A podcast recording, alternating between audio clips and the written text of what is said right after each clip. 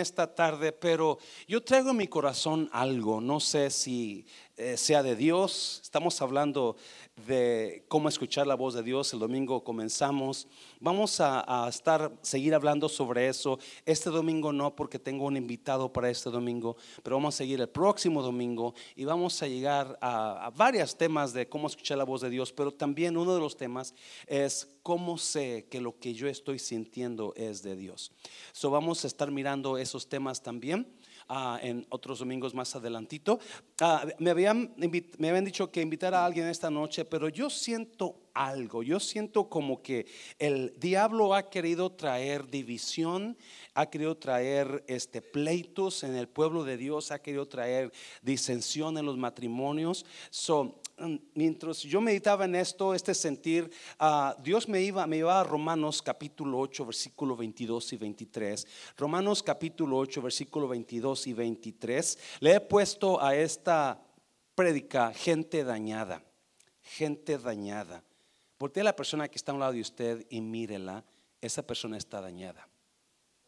Ya. Y usted voltea otra vez a la otra persona y dígale, usted está dañado usted está dañado. Gente dañada. eso fue nada más esta mañana cuando comencé a meditar en, esta noche.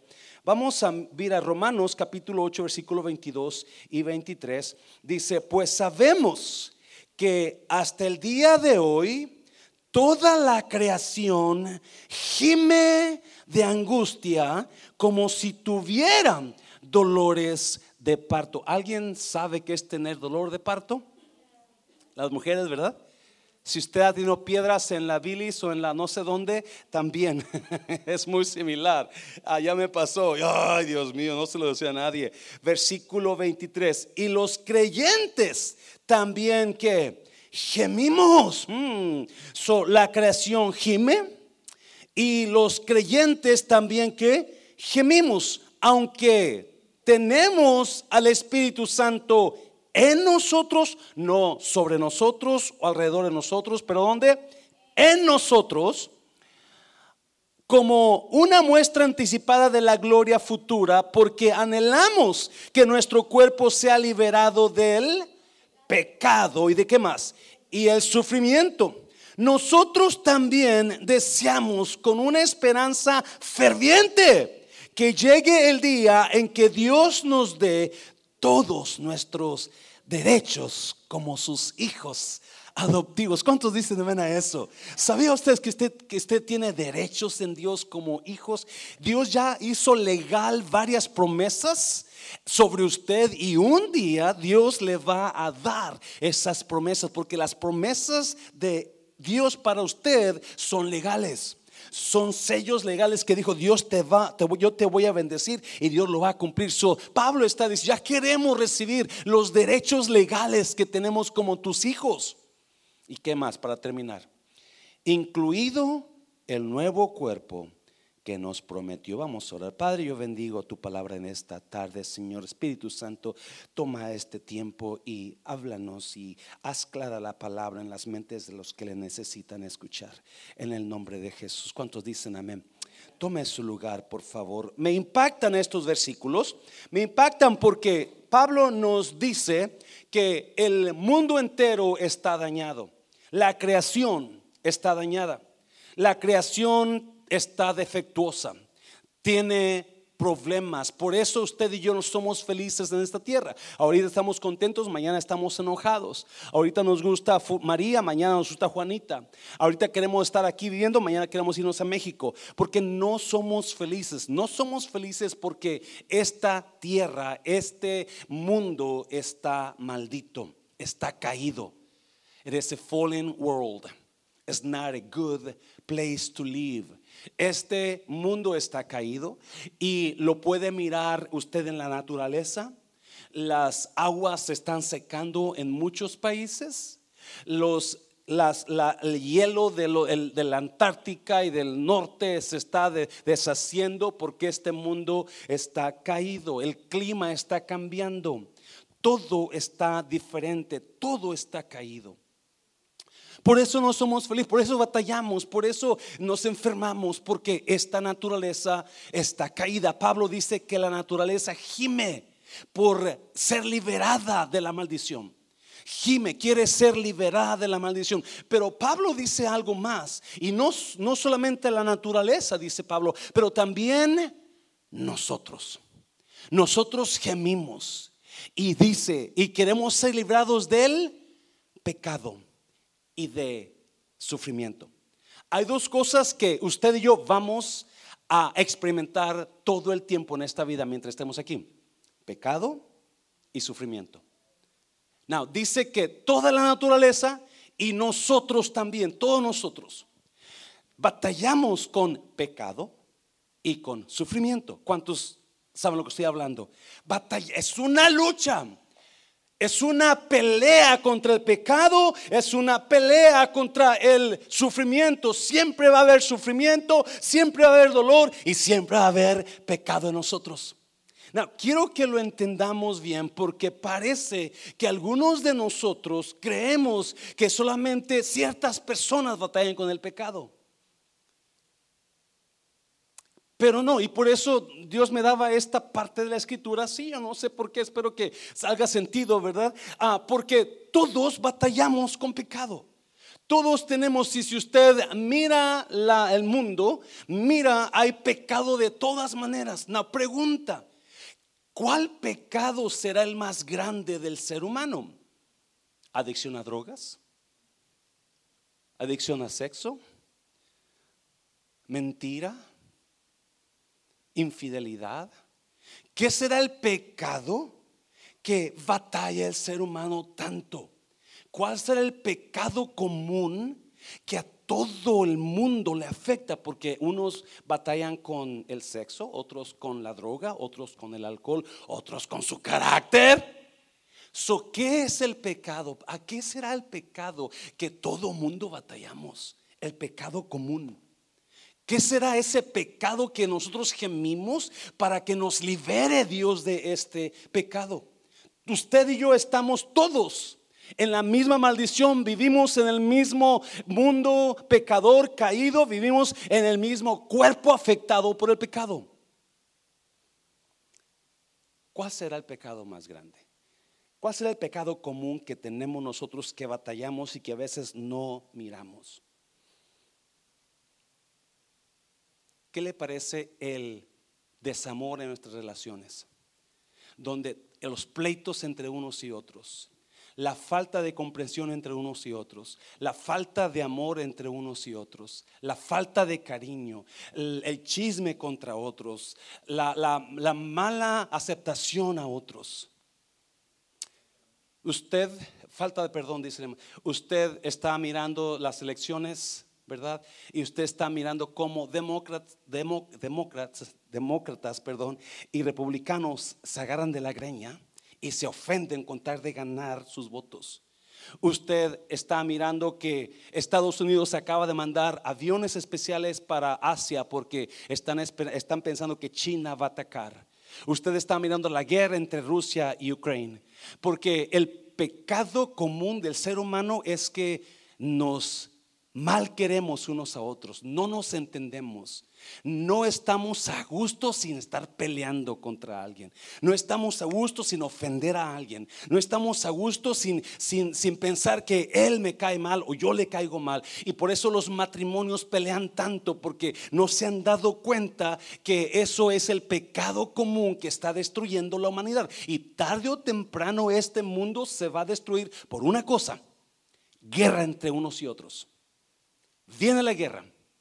Viene la guerra, la tercera guerra mundial viene, se va y todo el mundo, y eso se va a terminar en guerra. Si usted yo ha leído Apocalipsis, se va a terminar en guerra porque el pecado común es el desamor, el pleito entre unos y otros, la falta de perdón, la falta de cariño, el abuso con palabras. Eso es, es, you know, y es iglesia.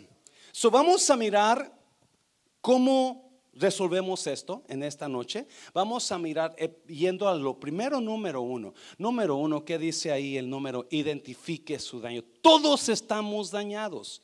Todos batallamos con pecados, todos batallamos con sentimientos, todos batallamos con lo que traemos cargando. Pero si nosotros, y el problema con muchos de nosotros es que no, nosotros pensamos que ciertas personas son los malos, pero nunca nos entendemos que también yo estoy dañado. La Biblia dice que toda la creación y la humanidad están bajo pecado, bajo maldición todos estamos dañados, todos traemos defectos.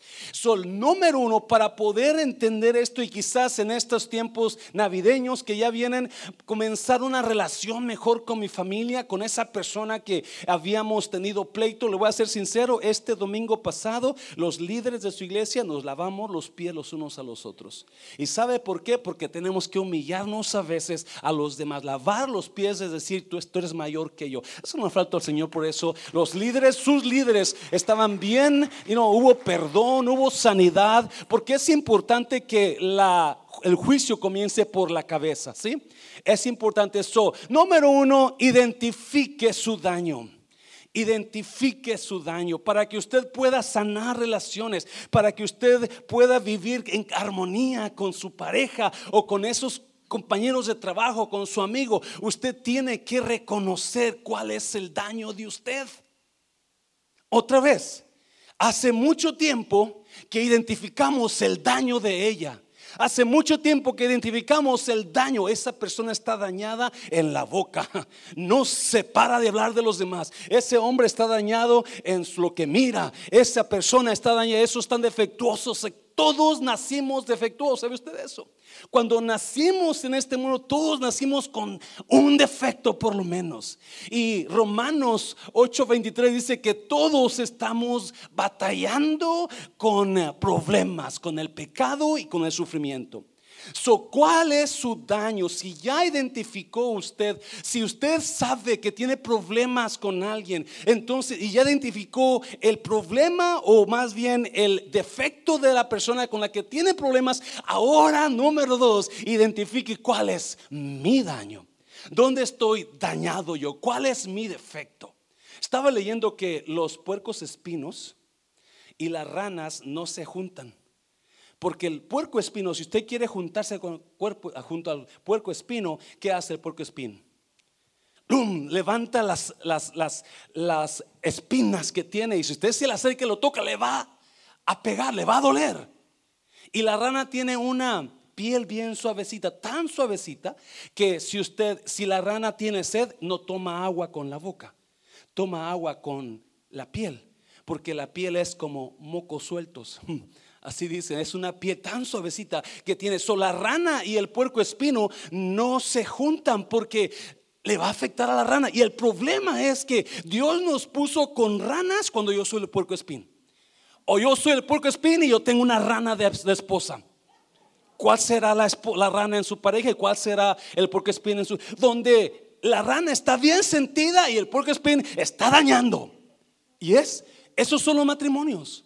Los matrimonios tienen puerco espín y ranas juntas. ¿Cuál de usted? Porque siempre, siempre, y eso son las relaciones. Alguien está dale y dale y la otra bien sentida. So, ¿Cuál es su daño en esta tarde? ¿Qué? ¿De dónde usted? Quizás esa persona con la que usted tiene pleito le encanta hablar mal y usted que le recontesta porque le que te patina, que le Quizás no será que usted es muy sentido y su daño está en el sentimiento. Porque eso es el problema que no entendemos nosotros, no entendemos, tenemos enojo contra personas porque no nos damos cuenta y acusamos a él, no, es que ella es así, es que él es así, es que mira lo que me dijo, pero la Biblia dice que yo también estoy dañado. Yo también tengo mi daño encima, mi defecto. So ahora encuentre cuál es su defecto. Y yo sé que esto no queremos aceptarlo porque es el problema. Mira, Lucas capítulo 6. Lucas, por favor, mira lo que, lo que dice Jesús. Dijo, ¿cómo te atreves a decirle a tu hermano, hermano, déjame sacarte la paja que tienes en tu ojo si tú no te das cuenta de la viga, ¿ve? Jesús dice, todos estamos en el mismo bote, en la misma barca. Estamos dañados. Y eso viene del pecado. No es porque él quiso hacer así, no es porque ella quiso hacer así. Ahora tenemos que descubrir cómo soltar ese daño y entender que yo necesito también entender que tengo un daño. Y Jesús dice, ¿por qué te fijas en la paja si tú tienes una viga?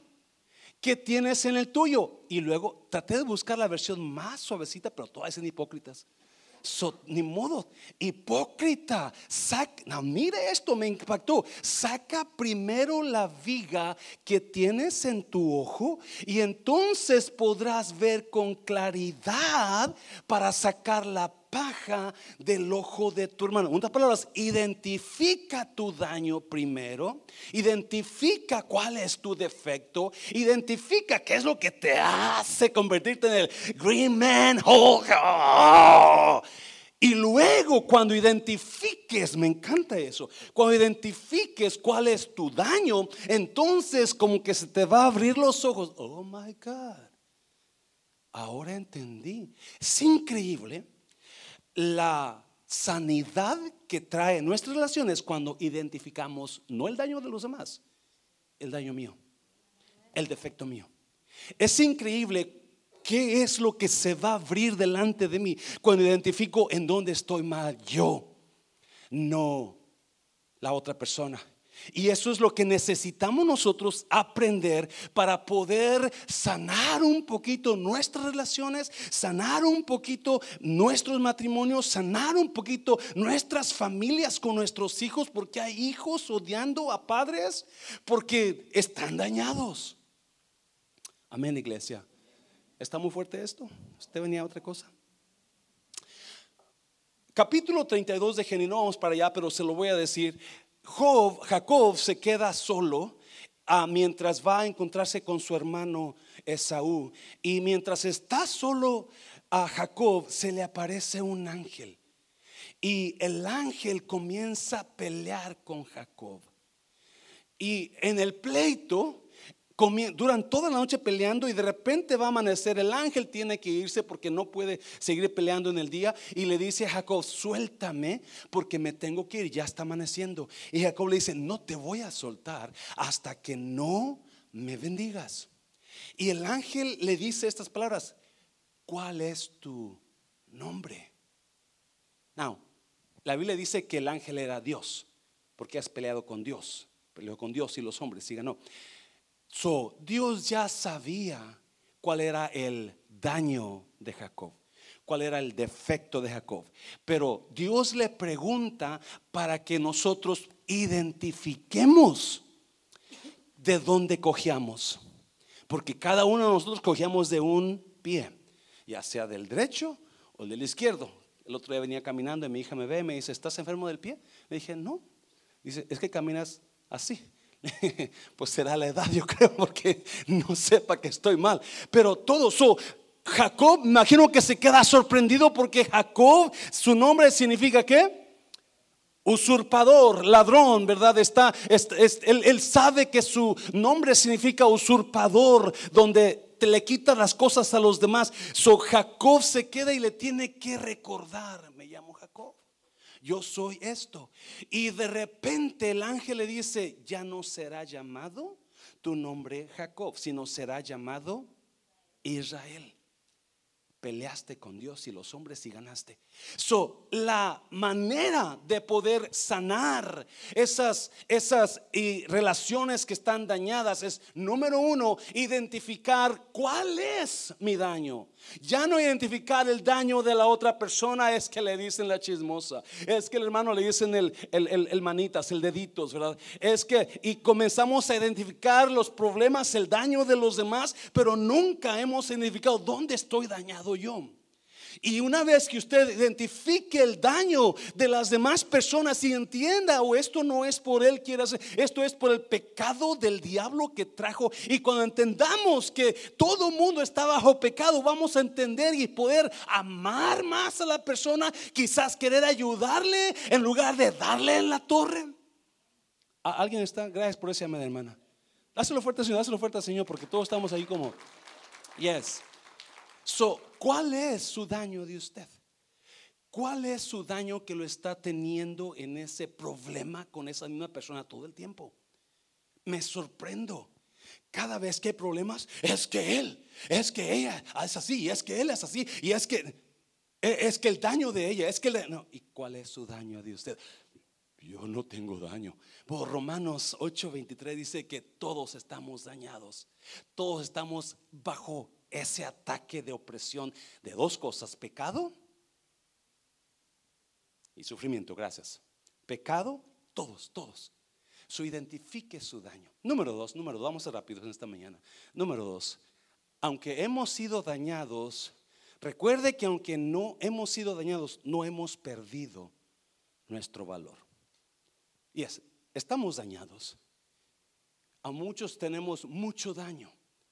Algunos nos ha dañado la vida, algunos nos han dañado las personas, algunos nos han dañado el pecado.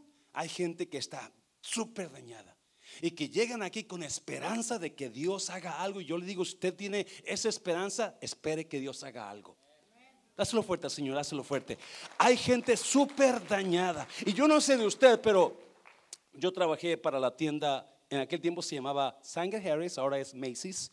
Y recuerdo que siempre que había ropa dañada, la ponían aparte en una reca especial donde le faltaba un botón, le faltaba que estaba descosida un poquito. So, porque estaba dañada, la tenían en descuento. Y a veces cuando gente andaba buscando ropa ahí y miraban un pantalón con el zipper que no le funcionaba bien, oh, esto está dañado, ¿cuánto me va a dar de descuento?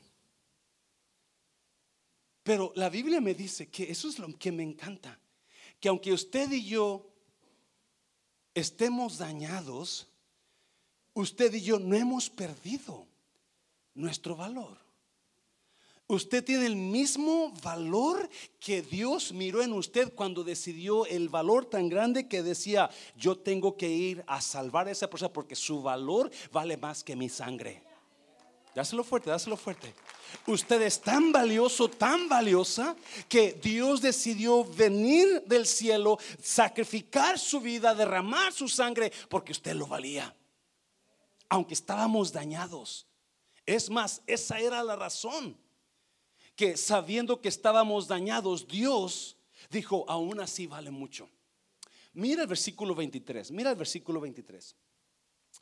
Y los creyentes también gemimos. En otras palabras, estamos esperando que venga la redención de nuestro cuerpo. Ya no queremos este. Yo no sé de usted, pero I hate sin.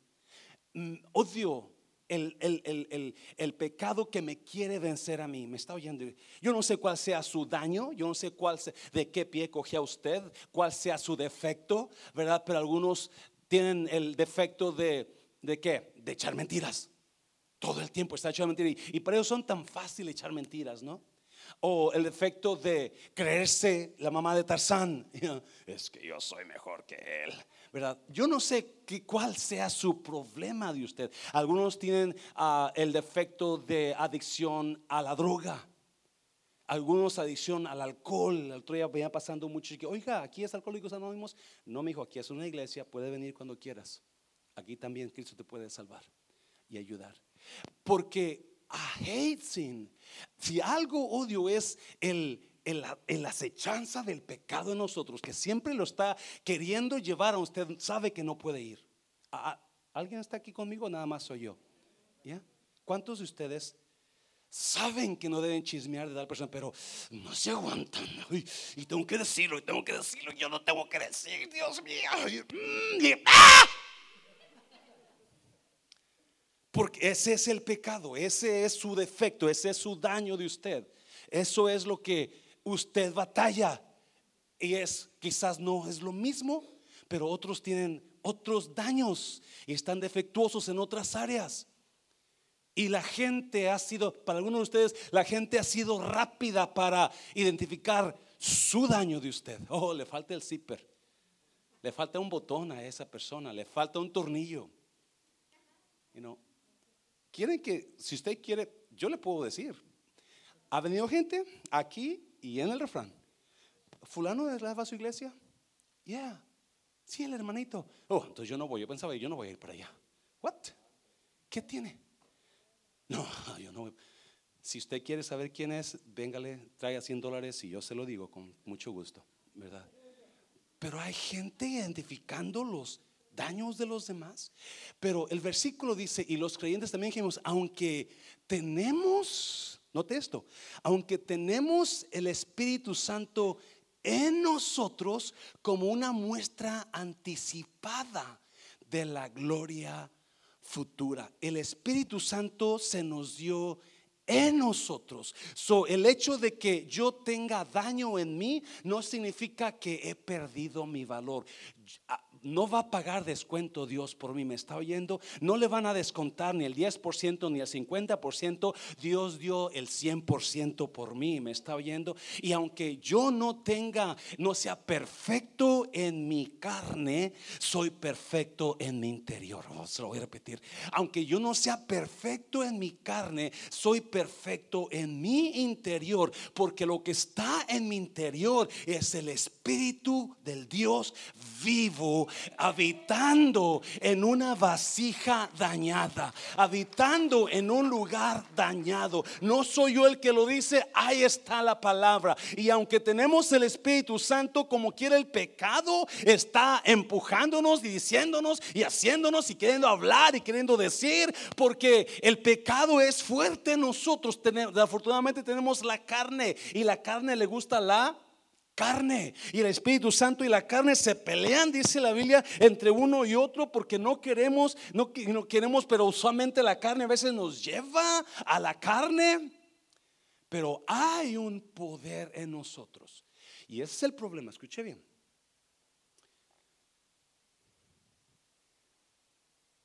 Mucha gente no se ha dado cuenta del poder que están en ellos, por eso siguen actuando así. Por eso hay un dicho que dice, la gente dañada daña a la gente. Pero es importante que nosotros tratemos de sanar en lo que estamos dañados. Hurt people, hurt people. La gente, toda vez que haya una persona dañada emocionalmente, esa persona va a dañar a los demás hay un tipo de mentalidad que se llama víctima. Y esa víctima se siente que todo el mundo está contra él. Nadie lo quiere, todos los desprecian, todos tienen algo en contra de esa persona y nunca va a ser, y siempre va a estar quejándose de la gente que no lo quiere porque nuestra mente nos está jugando juegos. Y no hemos entendido que cuando usted conoció a Cristo Jesús, se le fue dado el Espíritu de Dios en usted. ¿Alguien está aquí todavía? ¿Por qué es importante eso saberlo? Porque si usted no tiene el Espíritu de Dios, usted no va a triunfar sobre su daño. Usted no va a poder triunfar sobre su daño. Por ejemplo, este es un guante este guante no tiene vida, está vacío. Este guante se puede usar para muchas cosas, ¿verdad? Para secar, para limpiar, para quitarte el sudor, para, para, pero este guante fue creado para un propósito. Pero sin el Espíritu de Dios, sin lo que lo hace vivir, este guante no va a encontrar nunca su propósito, a menos que el Espíritu Santo entre en este guante y ahora este guante encontró el propósito para lo cual fue creado. Dáselo fuerte, dáselo fuerte. Mientras no pueda, el Espíritu Santo no entre en él, no va a haber ese poder y esa función. Por eso toda persona que está batallando con daño, con defectos, con adicciones, su mejor solución y ayuda es Cristo en su vida. Porque cuando Cristo venga a su vida, el Espíritu Santo automáticamente va a darle vida a lo que no tenía vida. Y ahora usted va a funcionar en el poder de Dios. Y cuando venga el ataque, cuando venga el, problema, usted va a decir, no, no, el Espíritu Santo está en mí, que es lo que dice, aunque tenemos el Espíritu Santo, el pecado está ahí. Y yo a veces voy a querer hablar mal de la gente, voy a querer responder mal a la persona, voy a querer hacer lo que, y no, pero cuando el Espíritu Santo está en mí, me va a detener porque hay una convicción. No, no, no, no, no, eso no está bien. Y porque ahora entendemos que la otra persona también está dañada. Y lo que está haciendo esa persona es causa del daño del pecado en la otra persona. So, en lugar de yo atacar a esa persona, voy a tratar de ayudar a la persona con lo que está en mí. Voy a tratar de levantar a la persona para que podamos sanar la relación. Dáselo fuerte al Señor, dáselo fuerte. No hay, no hay otra manera más que, y no, es lo que dice, mira, si lo ves, Corintios, primera de Corintios, vete para allá, por favorcito, pero tenemos este que tesoro en vasos de barro, está el tesoro, el, el, vaso, la vasija está frágil y está, no sirve sin nada, para nada sirve sin ese tesoro adentro, pero ponle el tesoro adentro. A esa vasija frágil le pones lo que, lo que necesita darle vida y ahora hay un propósito, ahora sabemos para qué exactamente fue hecho esa cosa. Y cuando usted y yo entendamos que aunque tengamos daños, aunque tengamos defectos, mi solución es Cristo para que me llene de su espíritu y automáticamente yo ir a Él cuando yo necesito decir, ahora yo puedo agarrarme de lo que tú me puedes dar, del poder de Dios en mi vida para poder vencer lo que está pasando en mi carne. Dáselo fuerte al Señor, dáselo fuerte. So, ¿qué voy a hacer? Pablo dice que tengo ese tesoro en vasos de barro.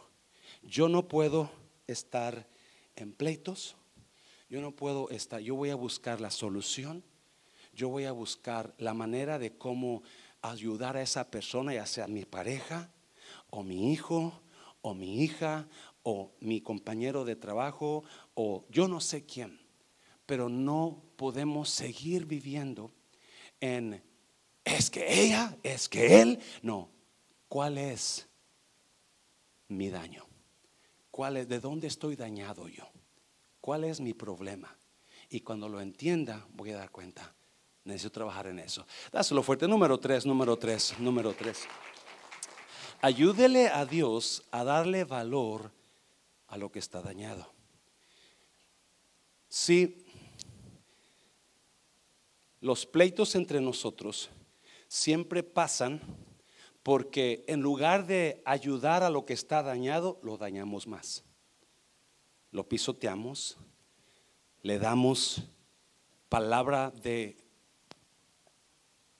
de desánimo, le decimos a él o a ella los efectos que él o ella tienen porque no hemos reconocido mi daño mío. ¿Cuál es mi daño?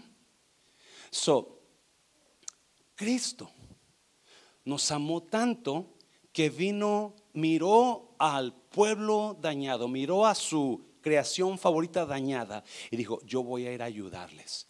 Y vino, murió por nosotros y mandó su espíritu en nosotros. Y puso su espíritu en nosotros para que podamos vencer esa carne de pecado que nos empuja siempre a hacer lo que no debemos hacer. Y eso que hizo Dios, nosotros de venir a ayudar a lo que estaba dañado venir a llevar a la victoria lo que estaba dañado. Es nuestra mente que tenemos que cambiar. En lugar de pisotear más a la persona que está dañada, en lugar de darle palabra de muerte, en lugar de acusar, en lugar de hablar y juzgar, ¿por qué no le ayudamos? ¿Por qué no ayudamos a lo que Dios amó? A lo que Dios valoró tanto somos culpables. Yo no sé si usted me esté siguiendo, pero Hay gente que nosotros no le damos valor, no le damos, no podemos interés porque quizás delante de nuestros ojos no valen tanto, no tienen mucha importancia. Ah. y, Dios me redarguía y, me, decía, ¿te acuerdas de fulanito o fulanita? Tú no le pusiste interés, yo morí por esa persona. So, tienes que hacer algo para darle el valor que esa persona tiene. Mira el proverbio, mira el proverbio. La angustia abate el corazón del hombre, pero una palabra amable lo alegra. La angustia abate al corazón del hombre, pero una palabra, ¿cómo? Amable lo alegra. Note una cosa, el escritor pone palabra y amable. Palabra y amable. Porque si algo le da valor a una persona, es lo que usted le dice a ella o lo que usted dice de ella. Las palabras, de acuerdo Santiago, las palabras son semillas, lo hablamos ahí en la, reunión de parejas. Las palabras son semillas. El proverbio dice, ah, la, vida y la muerte están en poder de la lengua y el que la ama comerá del fruto de ella. En otras palabras, las palabras dan fruto. Cuando usted habla, usted siembra algo. ¿Qué tipo de semilla sembró? Eso, eso está en usted. ¿Qué tipo de semilla usted está sembrando? So, el proverbio dice que la angustia abate al corazón del hombre. Y a veces la mayoría de nosotros andamos tan abatidos por los problemas, por la situación, por la preocupación, por, por esto, por aquello. Y viene alguien y lo de una palabra de muerte, una palabra de, de juicio. Y en lugar de animar lo que hicimos, lo tumbamos.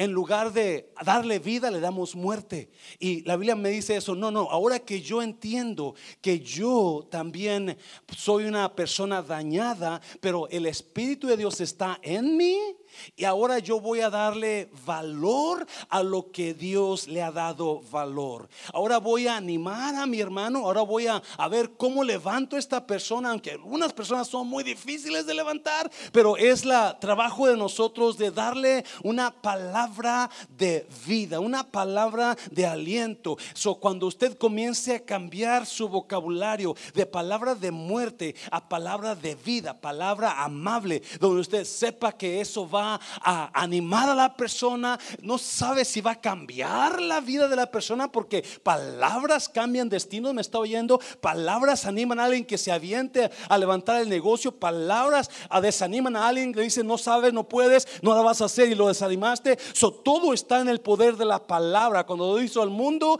Él lo hizo con el poder de la palabra. Dijo, y sea la luz y fue la luz, y sea los animales del mar, de la tierra, y fueron los animales, porque todo lo hizo Dios con la palabra, porque si hay algo que tiene poder es lo que usted dice.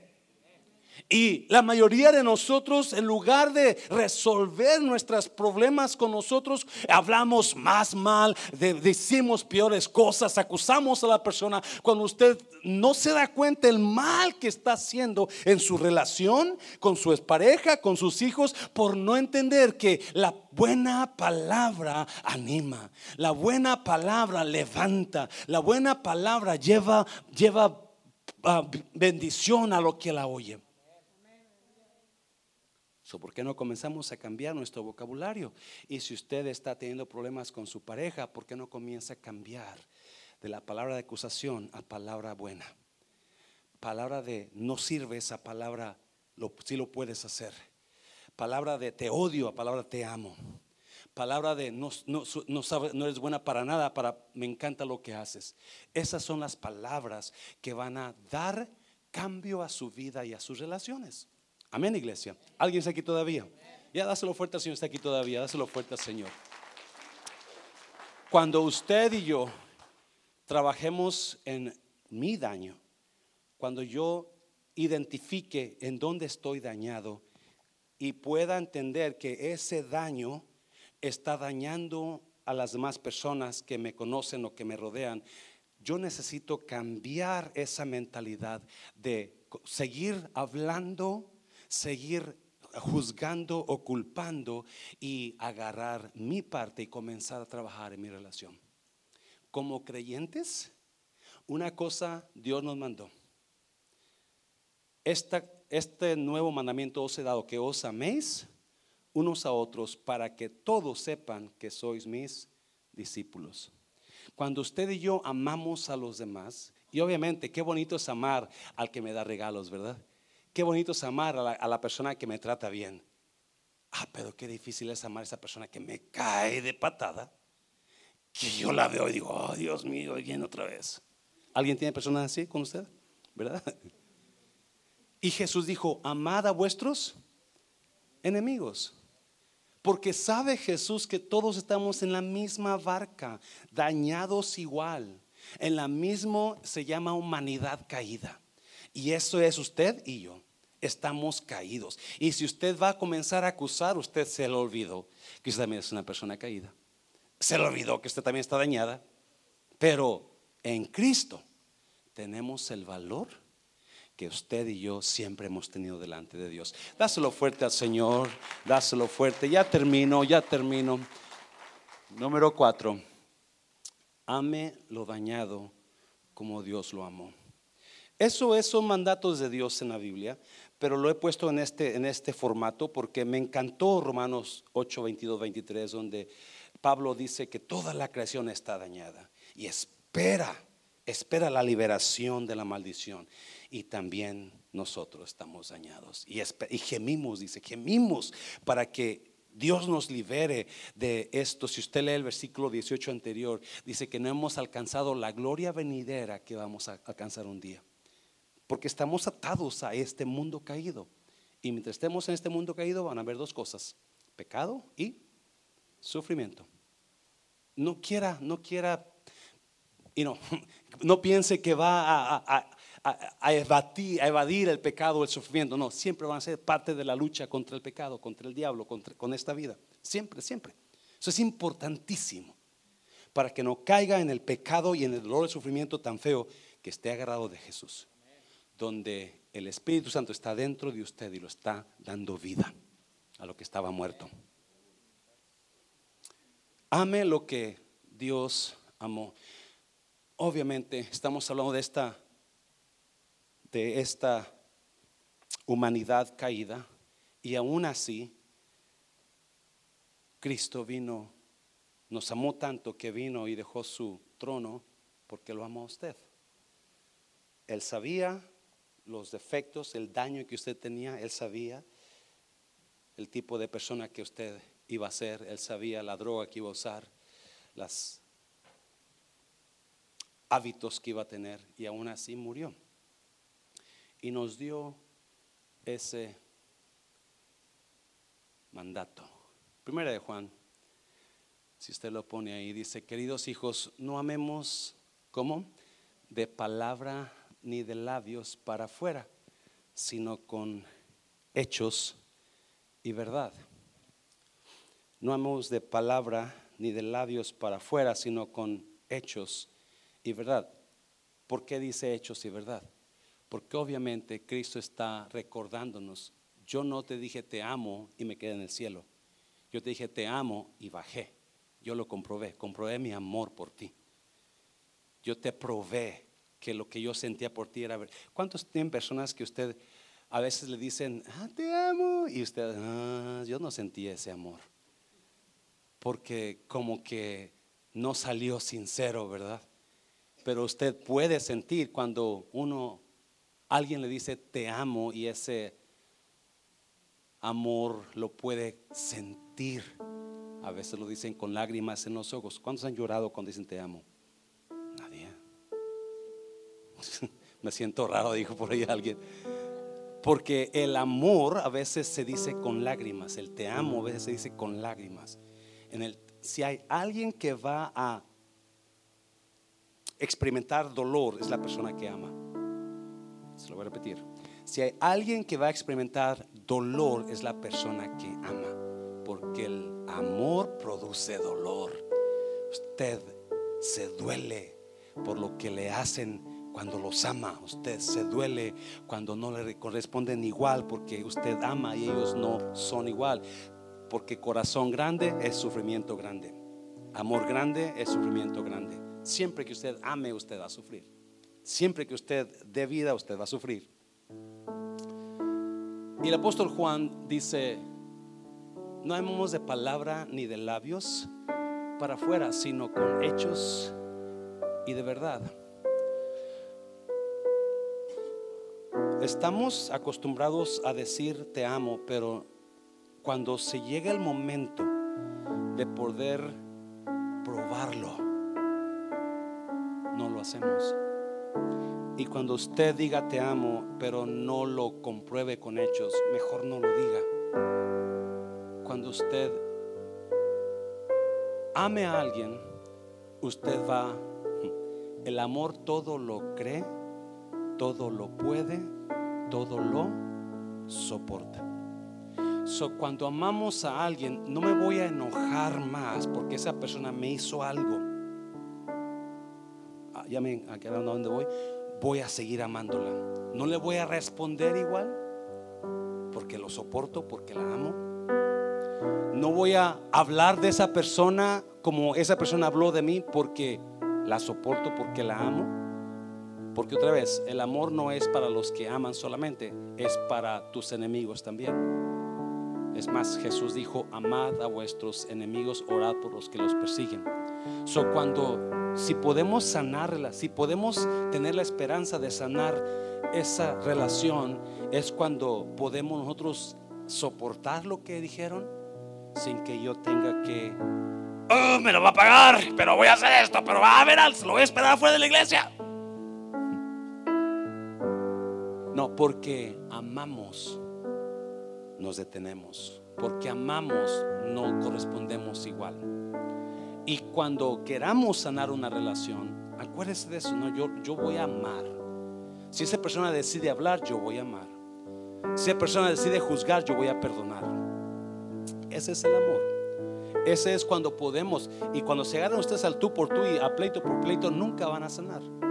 Nunca van a llegar a ningún juntos. Porque alguien necesita amar. Alguien de los dos necesita amar. Alguien de ese pleito necesita amar y soportar. Alguien puede decir, yo, y no, no se preocupe, yo voy a aguantar lo que me dijo. No se preocupe, le perdono lo que hizo. No sé, ese es donde la relación va a sellar su relación, sello. Usted decida, yo no voy a seguir el juego, yo no voy a pelear, yo no voy a contestarle igual, yo no voy a hablar igual, yo no la voy a golpear como me golpea a mí. No, eso es de no cristianos. Yo creo en Cristo y yo voy a amar a esa persona. Dáselo fuerte, dáselo fuerte. Póngase de pie, iglesia. Póngase de pie. ¿Por qué traje esto? Porque fuertemente en mi corazón, en estos 40 días de oración y 21 días de ayuno, sentí como que se levantó una ola de discordia. Sentí como que se levantó un ataque. Cuando el enemigo miró que estábamos orando, se levantó un ataque entre personas, parejas, amistades, hermanos y sentí que había un mover donde el maligno estaba entrando.